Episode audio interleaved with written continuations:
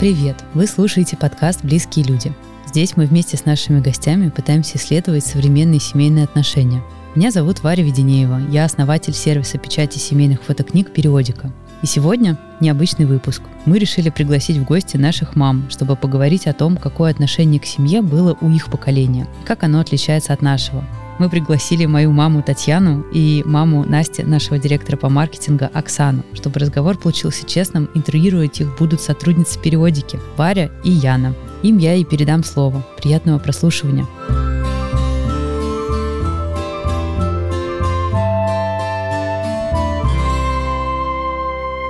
Привет, с вами Варя и Яна. Это подкаст, в котором мы исследуем современную семью, и сейчас мы хотим продолжить это исследование. Мы позвали в гости мам наших сотрудниц Насти и Вари, Татьяну и Оксану.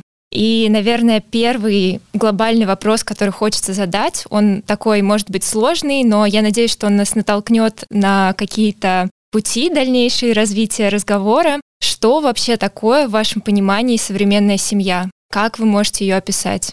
Не, а что значит современная семья? Мне кажется, устои семьи не меняются. То есть все остается ну, меняется внешний мир, меняется внешняя среда, а внутри семьи, мне кажется, ну, тоже было при моей бабушке, в ее семье. То же самое было в семье моей мамы, то же самое в моей семье сейчас. Вот эти уклады, устои семейные, они остаются. Ну, на мой взгляд. Снаружи мир, да, меняется, меняется техника, меняется все. Традиция остается, передается от мамы к дочери, это впитывается поколениями. А почему, например, сейчас такое большое количество разводов, больше намного, чем было раньше? Да нет, мне кажется, и раньше было очень много разводов. Сейчас просто есть э, гражданский брак, так называемый. Люди сходятся, живут, пробуют. Раньше как-то это не приветствовалось. Ну, если люди сходятся, то через ЗАГС более официально эти отношения были. Нам сейчас кажется, нашему поколению, что завести семью — это достаточно серьезный шаг, и его нужно обдумать со всех сторон. Нужно правильно выбрать партнера, нужно подготовиться к совместной жизни, и это вызывает, мне кажется, очень много тревожности и мыслей в голове. Расскажите, как у вас это все начиналось, в каком возрасте и какие у вас мысли были на самом начальном этапе, когда вы понимали, что у вас скоро будет семья? Удивительно слушать от молодых о таком серьезном подходе к семье. Я правильно понимаю, что мы говорим о семье в том старом понимании, что муж, жена, дети. Да, да, да все верно. Да, да. Сейчас, поскольку есть разные взгляды на семьи, поэтому я с Оксаной абсолютно согласна, что так было в нашей семье, так было в семье родителей. Хотя время меняется, и если в нашем понимании в детстве главой семьи был всегда папа, неоспоримо, то сейчас возможны варианты. И это в сегодняшнем мире рассматривается как норма. Что касается серьезного подхода, мы действительно очень серьезно подходили. Конфетно-букетный период длился не несколько дней, а несколько месяцев, иногда и больше.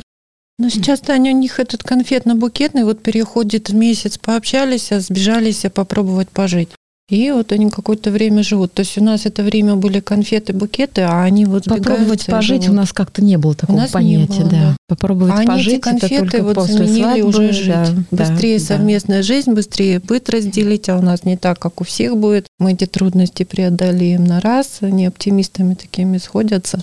А вот интересно, у нас же возможность жить отдельно была значительно более сложной задачей, да. чем у сегодняшней молодежи. И возможностей было меньше, и решений были ограничены. Наверное, это и упрощает молодым. Попробовали жить отдельно, ухнули в быт, к которому непривычные, ужаснулись и разбежались. Наверное, вот это чаще. У нас такого вообще не было. Не, бытовые условия, да, я согласна. Это тоже сподвижка такая была, что это муж заведомо ведет молодую к себе в семью, там папа, мама, могут еще какой-нибудь старший брат женатый быть в этой же квартире возможности не было отделиться и самим там жить, пробовать. Плюс все-таки в эти конфликты вмешивалось старшее поколение, так или иначе. Так вы вот сбежались, как говорится, пожить сами. И сами варитесь в этом бульоне, и родители это не видят, не слышат, не вмешиваются. А в наше время все-таки родители... не советуют. Да, они лезут советами, где-то ему по башке надавали, где-то тебя дернули. Это охлаждало головы, что ли, горячие. Может быть, за счет этого вот эти вот бытовые конфликты все-таки родители на себя брали. Ну, молодежь не задумывалась, где кусок хлеба достать и все такое. Вот это вот на родителях было, да, вот раньше? Ну, мне кажется, есть еще очень серьезная проблема, которую мы, как старшее поколение, могли замечать. Примеры жизни у моего ребенка были начальные компьютерные игры, где можно начать, не получилось, начать заново. У нас выбора не было. Мы, если завели семью, то нам было передано родителями, что это на всю жизнь, это надо учиться подстраиваться, надо терпеть, так сложилось. У молодых, которые росли на компьютерных играх, ну, не получилось сначала заново, соответственно, и к жизни такое же отношение. Я помню, я как мама на это не обращала внимания, а вот мой отец, увидев игру у внучки, которая, а, этот помер, этот герой помер, а, что-то не, не то пошло, и начать игру заново. Если у человека в голове закладывается, что можно все переиграть, тогда можно и семейную жизнь переиграть, и не дай бог потом и свою жизнь здесь закончить, потом начать. Ну, это как самый сложный вариант. Мне кажется, есть некоторые корни и в этом тоже. Так вот сложно. Про подходы очень интересно вы сказали, что есть подход того, что мы принимаем нашу семью, мы не можем уйти из нее, а есть подход, когда есть какие-то варианты. Как найти какой-то баланс, наверное, компромисс, потому что есть ощущение, что ни первое, ни второе окончательно не отвечают на наши вопросы и не дают нам какое-то решение. Нет, Варя, еще знаешь, был раньше какой страх. Мне мама всегда вбивала в голову, ты выходишь замуж, ты, если разведешься, плюс у тебя ребенок, кому ты нужна. Вот это жесткий вопрос. И в голову просто втемяшивался, что ты если не вытерпишь мужа, уйдешь с семьи, кому ты нужна, куда ты пойдешь. Вот это вот сдерживало как раз семью. Одновременно с этим бабушки говорили, Бог терпел, нам велел, а потом вдруг себя осознаешь самостоятельной личностью, а я могу, и пошло все нафиг.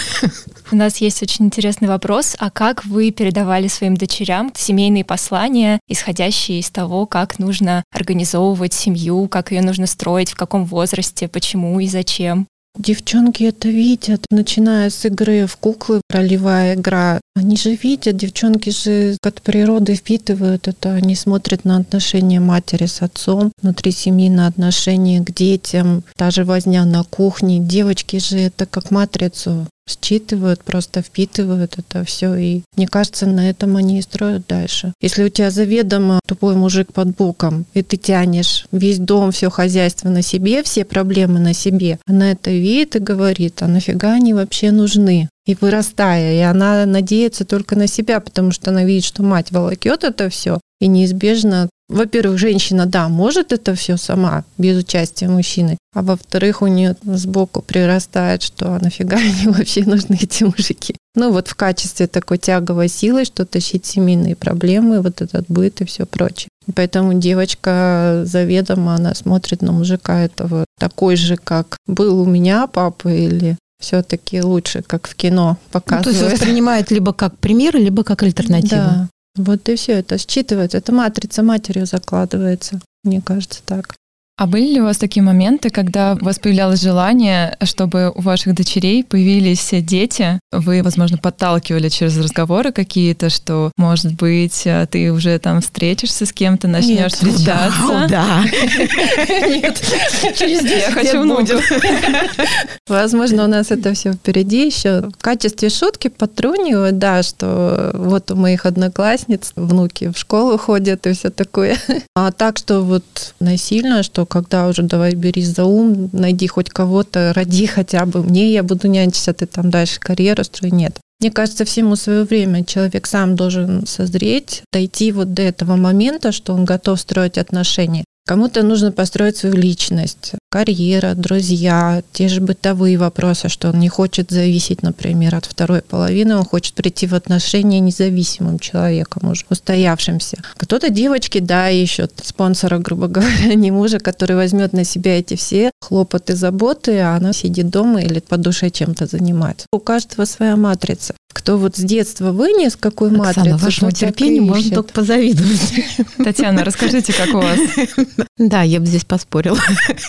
У меня есть ощущение, что некоторые женщины в силу своих сегодняшних потребностей считают главным что-то иное, ну, отличное от моего ощущения главного. Не потому что я права, а потому что в силу возраста ты понимаешь, что есть определенный период времени, который уходит безвозвратно. И те ценности, которые были важны для человека 10 лет назад, через 10 лет оказывается, что это были мелочами. И когда я уже прошла эти 10 лет, и там больше 20 лет, я, оглядываясь назад, понимаю, что это мелочи, по сути, по жизни, когда берешь больший отрывок времени не год, два, три, сегодня работа, карьерный рост и так далее. Это все важно, но сегодня. Когда уже смотришь на это спустя 10-15 лет, ты понимаешь, что даже этому росту приходит какой-то предел, а потом происходит еще что-то в жизни. А время упущено. И к этому моменту у тебя были бы уже дети, а вот уже нельзя. Поэтому, да, я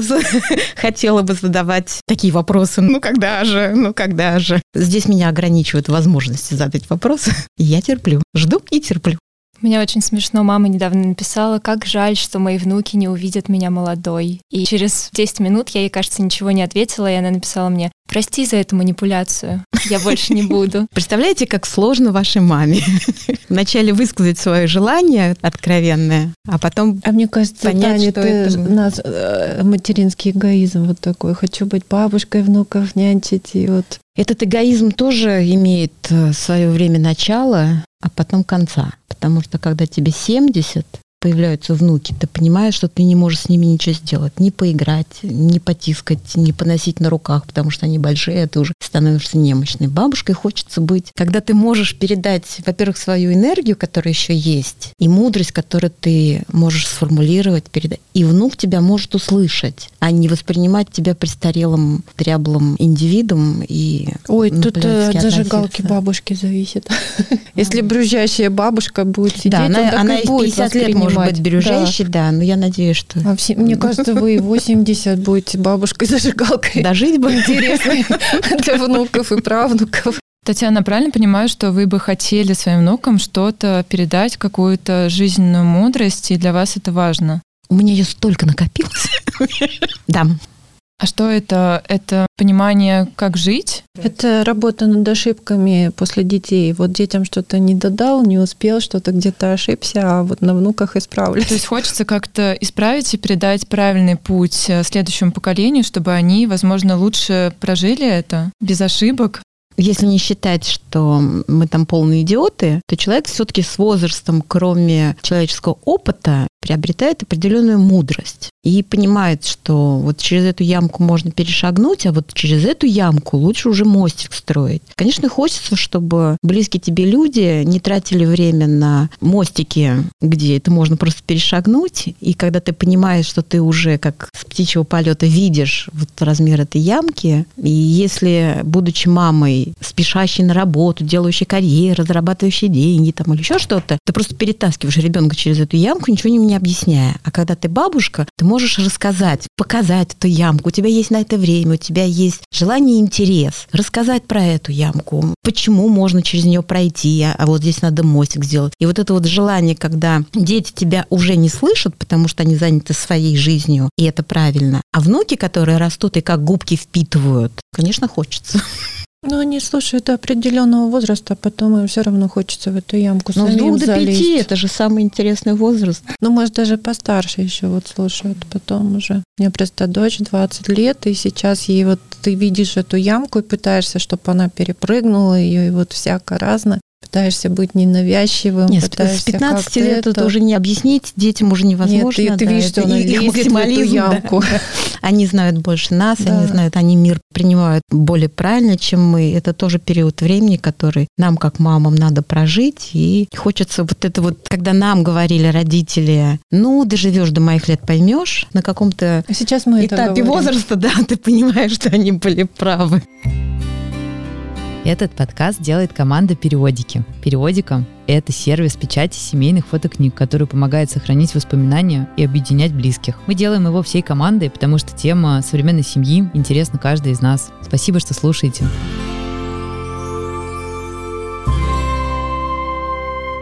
Кстати, очень интересно нам рассуждать про корни. Вот в этом контексте хочется спросить, а есть ли какая-то мудрость, которую вы бы хотели передать, например, от ваших мам или от ваших бабушек своим детям и внукам? Какие-то, может быть, традиции или просто какое-то понимание жизни? Знаете, у нас вот в семье традиция, я вот пыталась вспомнить, вот одна на ум идет, которая вот из поколения в поколение, ну, по крайней мере, по женской линии идет. У меня прабабушка умерла, ей там 90 лет было, я ее маленькой помню, мне там 5-6 лет было, но я ее запомнила, что приходит человек, мы в Киргизии жили, киргиз, что-то у нее там спрашивает, она ему ничего не говорят, улыбается, она его заводит на кухню, сажает за стол, наливает огромную чешаку борща, наливает ему чай, хлеб, пироги ставит. И вот сидит с ним общается. Он кушает, сидит, борщ этот наворачивает, она сидит с ним общается. То же самое у бабушки. Вот маленькая была я, ее вот буквально вот в таком русле там меня в памяти там 3-4 фрагмента с ней запомнилось. Бабушка то же самое. Кто не придет к воротам, подойдет, тетя Таня позовет, она тащит на кухню, наливает шаку борща, супа, что есть, пирожки ставит, чай наливает. Но, наверное, вот эту хлебосольность хотела бы передать, чтобы и девочкам передалось, и внукам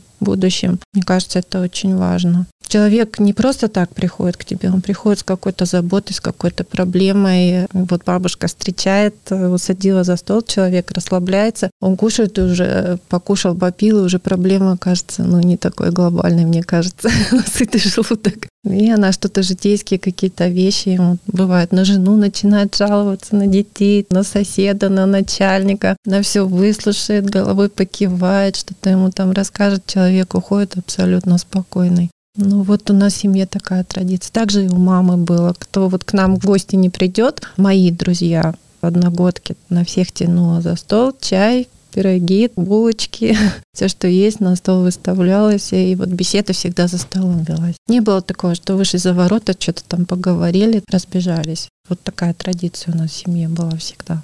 А как вам кажется, почему молодые люди так сильно откладывают сейчас создание семьи или вообще выбирают не создавать ее? Что изменилось? Ну, это вообще странный, конечно, такой вопрос. Это, наверное, вам лучше знать, честно. Ну, ну, как вы видите Почему это? вы откладываете? Мне кажется, вот этот максимализм молодости, что все успею, мне там еще 25, мне еще только 30, а мне еще 35, я успею, я догоню. Мне кажется, вот это. Нас все-таки родители подгоняли. А, тебе уже 20, а ты еще не замужем, детей нету. Это Сейчас немножко другой подход к этому. То есть со всех сторон э, доносилось от семьи, от близких, наверное, от соседей, что... Яна, ты что, у меня вот одноклассницы, мы закончили школу, и, считай, за год, за полтора все замуж повыскакивали. Ну вот То я имею в виду, что... До 20 всех... не успела замуж выйти, уже старая дева, кому ты нужна вот со всех сторон. Ну, то есть идет Страх. давление, и да. из-за этого... Да даже по медицинским показателям уже называлась старородящей. Да, замуж не успела выйти до 20, старая дева. В течение года не забеременела, из каждого утюга несусь, а что ты не беременна, не можешь, что ли? Начинаются перешепты за спиной. А, родить не может, наверное, аборт делала, гуляла там, ды ды ды Начинается грязь, и родители подталкивают, вышла замуж, рожай. Мне интересно, это относится только к каким-то маленьким сообществам. Я, например, родилась в маленьком городе, и там все соседи знают друг друга. И как раз э, моя бабушка всегда говорила, что соседи скажут, но мне кажется, в городе это не так сильно проявляется. Что вы думаете об этом? Не так сильно проявляется что? Что на тебя давит общество со всех сторон, что быстрее выходи замуж, быстрее рожай, потому что в городе больше незнакомых людей и нет такого сильного влияния, нет соседей, которые могут просто прийти и сказать. Я бы рассмотрела несколько периодов. У нас с Оксаной почти 10 лет разница. Если у нас э, не было такого жесткого давления в мое время закончили школу, пошли в институт. Ну, как правило, в институте уже там поженились, родили. То потом через 10 лет, те, которые младше меня на 10 лет, уже я про город говорю. Вот это вот создание семьи, ну, как правило, уже начиналось появление вот этого мнения, что вначале учеба, устроиться на работу, найти жилье, и только потом семья. И впервые тогда, уже когда мне было около 30 лет, мужчины начали говорить, что ну как вот я заведу семью, а мне ее кормить нечем, а нам жить негде. Прошло еще 10 лет, и оказалось, что и для мужчин, и для женщин оказалось важнее вначале устроиться на работу, потом построить карьеру, заработать на квартиру, и только потом дети. Прошло еще какое-то время, и вот сегодняшние сорокалетние уже вдруг понимают, что все есть, и карьера, и деньги, и квартира, и машины, только детей нет. Но я не вижу, что это прям вот стопроцентное правило, потому что в числе этих же сорокалетних и чуть-чуть старше есть те, у которых по трое, по четверо детей. То есть на каком-то этапе они решили, что можно совмещать. Я им прям завидую. Мне хочется у них спросить, вот на каком этапе вы решили, что уже нужно и не одного, трое, четверо и так далее? Наверное, в любое время существуют какие-то исключения, которые только подтверждают правила. Еще от региона зависит. Все-таки жизнь людей в городе и в поселке это разная жизнь. В городе, да, вот так, я согласна с этим. В поселке я вот смотрю, как там помладше дочери, постарше, вот одноклассники. Девчонка со школы выскочила, быстрее забеременеть, неважно от кого. Она не хочет ни развиваться, даже вот э, отучившись в институте, она ничего не хочет. Я говорю, сейчас столько возможностей зарабатывать деньги, езжая весь мир можно посмотреть, столько всего интересного. А они как-то вот узко вот так. Она до города доехала с этого райцентра, ну и счастье как бы на этом. Она быстрее вот э, залетела, от кого быстро свадьбу сляпали, родственники посидели, быстренько ее сбагрили с рук, родила и села дома. Все. Муж там кормит, так или иначе. 20 тысяч зарабатывают, ну, вот на эти деньги крутятся. Ну, мне тоже кажется, что это неоднозначно. Вот я сейчас живу, но это, правда, Московская область. И я вот про я смотрю говорю. на 20-летних плюс. Ну, во-первых, их родители имеют ни одного ребенка, как в городе, то есть всех у них двое-трое детей. И вот им сейчас по 20 с небольшим. И вот это вот абсолютная противоположность. Те, которые в этом же возрасте, девочки и мальчики, впахивают, и я вижу, как они там с утра до вечера впахивают. А есть те, которые да ничего не делают. Вот по пятницам в клубе дискотека, и вот этот дискарь для них, от дискаря до дискаря они э, живут. То есть в одном регионе, в одном месте дети, которые заканчивали одну и ту же школу здесь же в поселке. И вот такое абсолютно разное представление о жизни и своем каком-то предназначении. Все неоднозначно. У меня есть какое-то представление о семье, у меня нет мужа. И мне очень интересно, как это трансформируется после того, как ты создаешь эту семью. Ты сначала видишь какую-то идеализированную картину, ну, например, я сейчас вижу достаточно идеализированную картину, потому что у меня есть примеры, это мои родители, которые вместе и любят друг друга. Но как это бывает на самом деле, эта картина разрушается часто. Какие разрушенные кусочки вы могли бы выделить из того, как у вас это происходило? Какие идеалистические представления разрушились, когда вы вступили в семью? Чем дальше, тем сложнее. У меня два брака абсолютно разные и в абсолютно разном возрасте. Первый брак — это 22-23 года, по большой любви. Точно помню, что я хотела формировать свою семью по альтернативной картинке относительно своей, в которой я росла. И Соответственно, я в своей первой семье пыталась не повторять те нюансы, те проблемы, которые были в семье с моими родителями. Второй брак, это мне 46, у меня второй, у мужа второй. Ценностная ориентация совершенно другая, представления совершенно другие, механизмы внутренние другие, ну и возможности тоже другие. Те проблемы, которые мне казались важными в первом браке, они стали абсолютно ничтожные, ну, в смысле ничтожные по своей значимости а во втором браке. Это вот к вопросу о возрасте, о прошедшей жизни, ее оценки, выводов, решений, ответов и так далее. Иллюзии. Ну да, вот моя племянница начинала жизнь, читая эту Анжелика, да.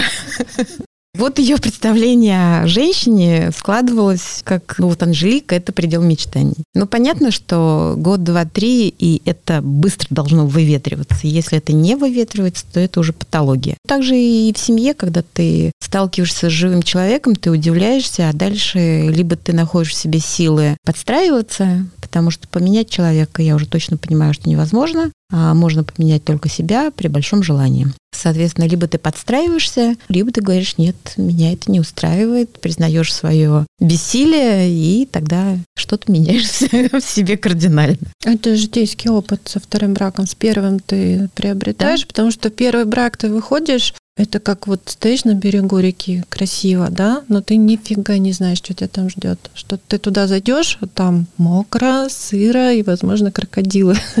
Ты идешь по реке. разу уже лодочку с собой, ты спортивное снаряжение. Ничего не готов. А ты вымок весь, продрог, крокодилы тебя там покусали со всех сторон, ты израненный, выползаешь на берег, очухался, вторая река, да? Ну, и те иллюзии, ты... когда этот мужчина должен тебя спасать. Ты подходишь, да, к этой реке, а там мужчина уже, да, с лодочкой. Но ты морально готов, что там будет мокро, сыро и, возможно, крокодилы. Ты готов к этим крокодилам. И к тому, что мужчина может не спасти. Да, к этим житейским проблемам, да. Хорошо, ты в этой лодочке с этим мужчиной поплывешь, но, возможно, тебе придется спуститься в эту реку к этим крокодилам, чтобы толкать в какой-то момент эту лодочку с этим мужчиной, который там сидит. Ну вот это примерно два брака, первый и второй. А что вы бы посоветовали нам, чтобы избежать этих крокодилов? Есть ли, может быть, у вас какие-то... Не, не питать больших иллюзий по поводу предстоящего брака. И не бояться крокодилов. Да, не надо их бояться, но вот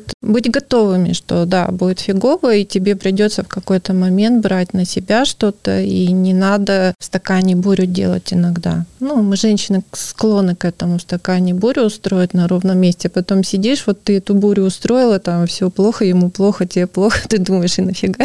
А назад уже отступления нет. Отступить это уже поражение, идешь до Аталова, что называется. Ну вот какие-то моменты свои женские эмоции приходится приглушить сложно, но иногда это нужно, чтобы семью сберечь, и чтобы не было у него вот этого плохого опыта в отношении тебя, что ты можешь такой быть сволочью. Чтобы ты в его глазах выглядела нормально на будущее. Я подслушала ваши вопросы по поводу, что нас бесит. Да, что вам нравится вопрос, что вас бесит в современном поколении. Отлично, отлично. Не столько в современном поколении, сколько конкретное, что вот я прям ощущаю, это, наверное, старость, когда тебя что-то бесит, это точно старость поступает. Вот лично меня бесит бабушки. Да, я согласна.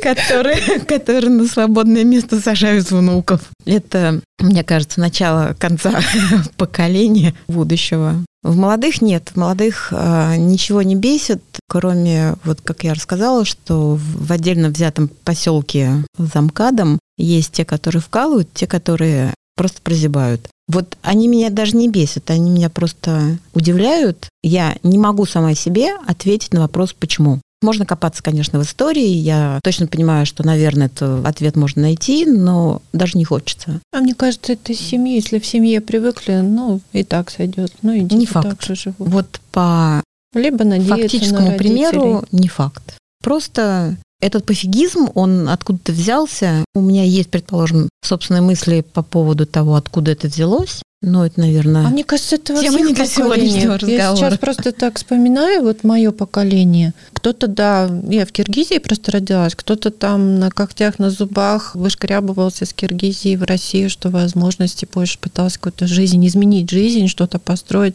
А кто-то до сих пор сидит ровно на попе, ничего не делает. Там как они живут, на что живут, Бог его знает. В избушках на курьих ножках, и им нормально. А ими не надо ничего. Ну, наверное, Мне кажется, во всех наверное, они, да, есть. всегда такие были, да.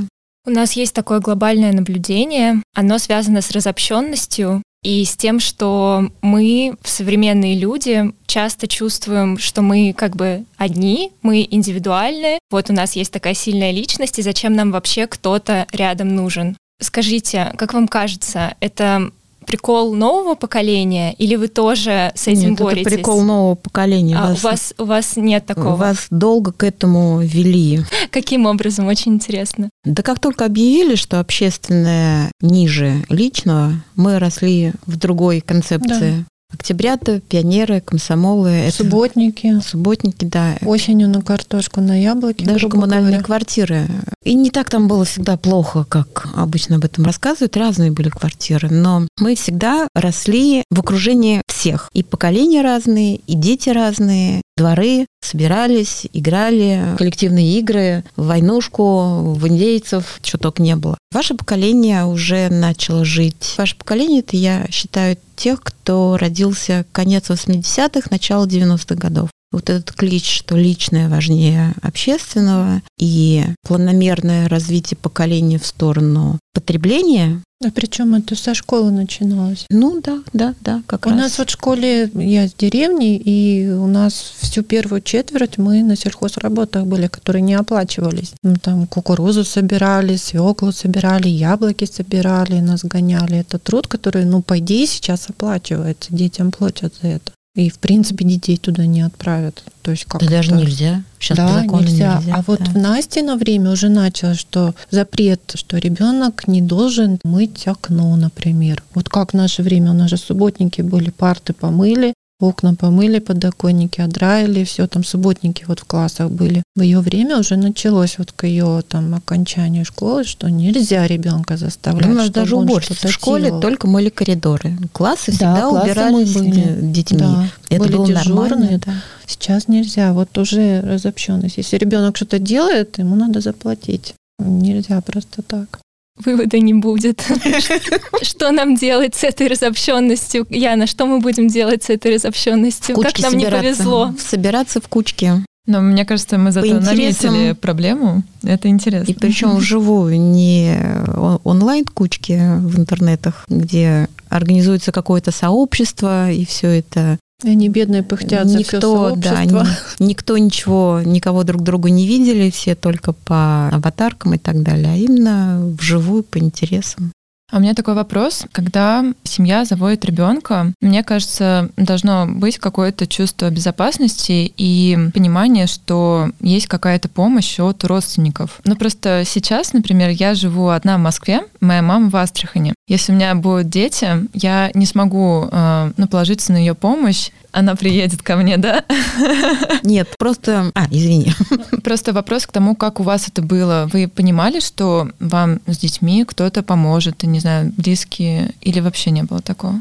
Ну, не Ну, особо. с одной стороны, была уверенность, что а как же иначе? Когда ты растешь в большой семье, у тебя есть и бабушка с дедушкой, и мама с папой, то... Ну, а как иначе? Когда мы, наверное, уже повзрослели, начало что-то меняться, тогда я, ну, если говорить про себя, я, например, не очень помню, что я об этом задумывалась. А сейчас я точно понимаю, что если Бог дал зародить в себе какую-то новую жизнь, значит, он точно уверен, что ты с этим справишься. Мама ли приедет, соседка будет помогать, или мужчина появится, или, я не знаю, клад нароешь. Неважно как. Ты справишься, да. А знаете, вот сейчас, мне кажется, у молодежи есть какое-то осуждение подобного стиля жизни, когда ты смотришь на девушек, которые заводят детей просто так, как щелчок пальца. Ну, есть фраза «Бог э, дал зайку, даст лужайку». И кажется, что это какое-то незрелое решение, когда ты заводишь семью и детей, не думая о том, что у тебя есть какое-то основание и опора под этим. Ну, например, карьера, деньги, какая-то подушка безопасности.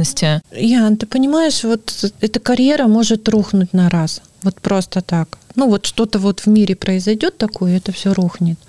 Ты не сможешь от всех вот этих предостеречь в жизни, что у меня, я себе вот такую подушку сделала, у меня все классно будет, могу рожать. Придет завтра, и что-то может случиться. Ну, то, что вот вокруг сейчас творится, вы сами видите. Никто этого не ждал, никто не предугадывал, и тем не менее девочка беременна, его забрали, и она теперь одна будет крутиться, понимаешь? И они ничего не могут сделать, хотя была подушка безопасности. Он, она, малыш. И в идеале, да, хорошо, если мама под боком, и она помогает, и, и ей это здорово, и тебе здорово, это помощь, тебе облегчение. Но если даже мамы под боком не будет, вы справитесь, я вас уверяю. Даже если папы под боком не будет, у нас вот просто живой пример на глазах есть. Девочка родила, и папы под боком нет, у них сложные отношения. Она мотается по концертам с этой лялькой под мышкой и устраивает эти концерты, и там в эти туры и все прочее. Ну, вы в курсе, да? И все замечательно. Море любви, и все у них есть. Справляется. Умничка. Мне кажется, мы потихоньку подходим к завершению. Мы сегодня вывели такую формулу, что, а, к сожалению или к счастью, почему-то нам, современным людям, нужны как будто бы какие-то основания для объединения в семью. И мне хотелось спросить, а зачем вообще, по вашему мнению, нужна семья? Что она дает? Силы жить. А если ты один как? Ради чего жить? Цель Работа, карьера, какую-то там пирамиду себе. Вот я туда дойду и буду вот такой весь э, из себя полный, зрелый человек. Нет, вот, вот это ощущение полноты, это только семья дает, дети. Хорошо, если ты встретил вторую половину, которая тебя поддерживает, ты его поддерживаешь, вы вместе на эту пирамиду карабкаетесь. Ну, а дети это вот как раз то, что твою жизнь наполняет смыслом. Почему ты живешь, для чего ты живешь. Ну, это в моем понимании, это индивидуально. Ну, я бы еще добавила, что человек так устроен и предназначен, ну, в моем понимании, что тот набор жизненного багажа, который у него есть, надо обязательно с кем-то объединить, ну, вначале передать, чтобы потом объединить. Ну, либо в учителя идти и все, всех учить, либо в какие-то консульт, консультанты, коучи, а, либо семья. И семья, кроме всего этого, дает еще базис, опору, фундамент, на что опереться, во что вернуться, во что закутаться. Очень так, вдохновляет. Наверное. Да, очень вдохновляет. Сегодня с нами в студии были мамы наших сотрудниц Татьяна и Оксана. Спасибо вам большое, что пришли и поделились с нами мудростью. Нам было очень интересно выстроить этот диалог поколений и посмотреть, как на самом деле работает понимание о семье в разных поколениях. Вы слушали подкаст «Близкие люди» от сервиса печати семейных фотокниг «Периодика». Если вам было полезно, интересно или, может быть, вы узнали для себя что-то важное и ценное, пожалуйста, поставьте сердечки в Яндекс Музыке, напишите комментарий в Apple Podcast, либо нам на почту подкаст собачка. Нам очень важна ваша обратная связь.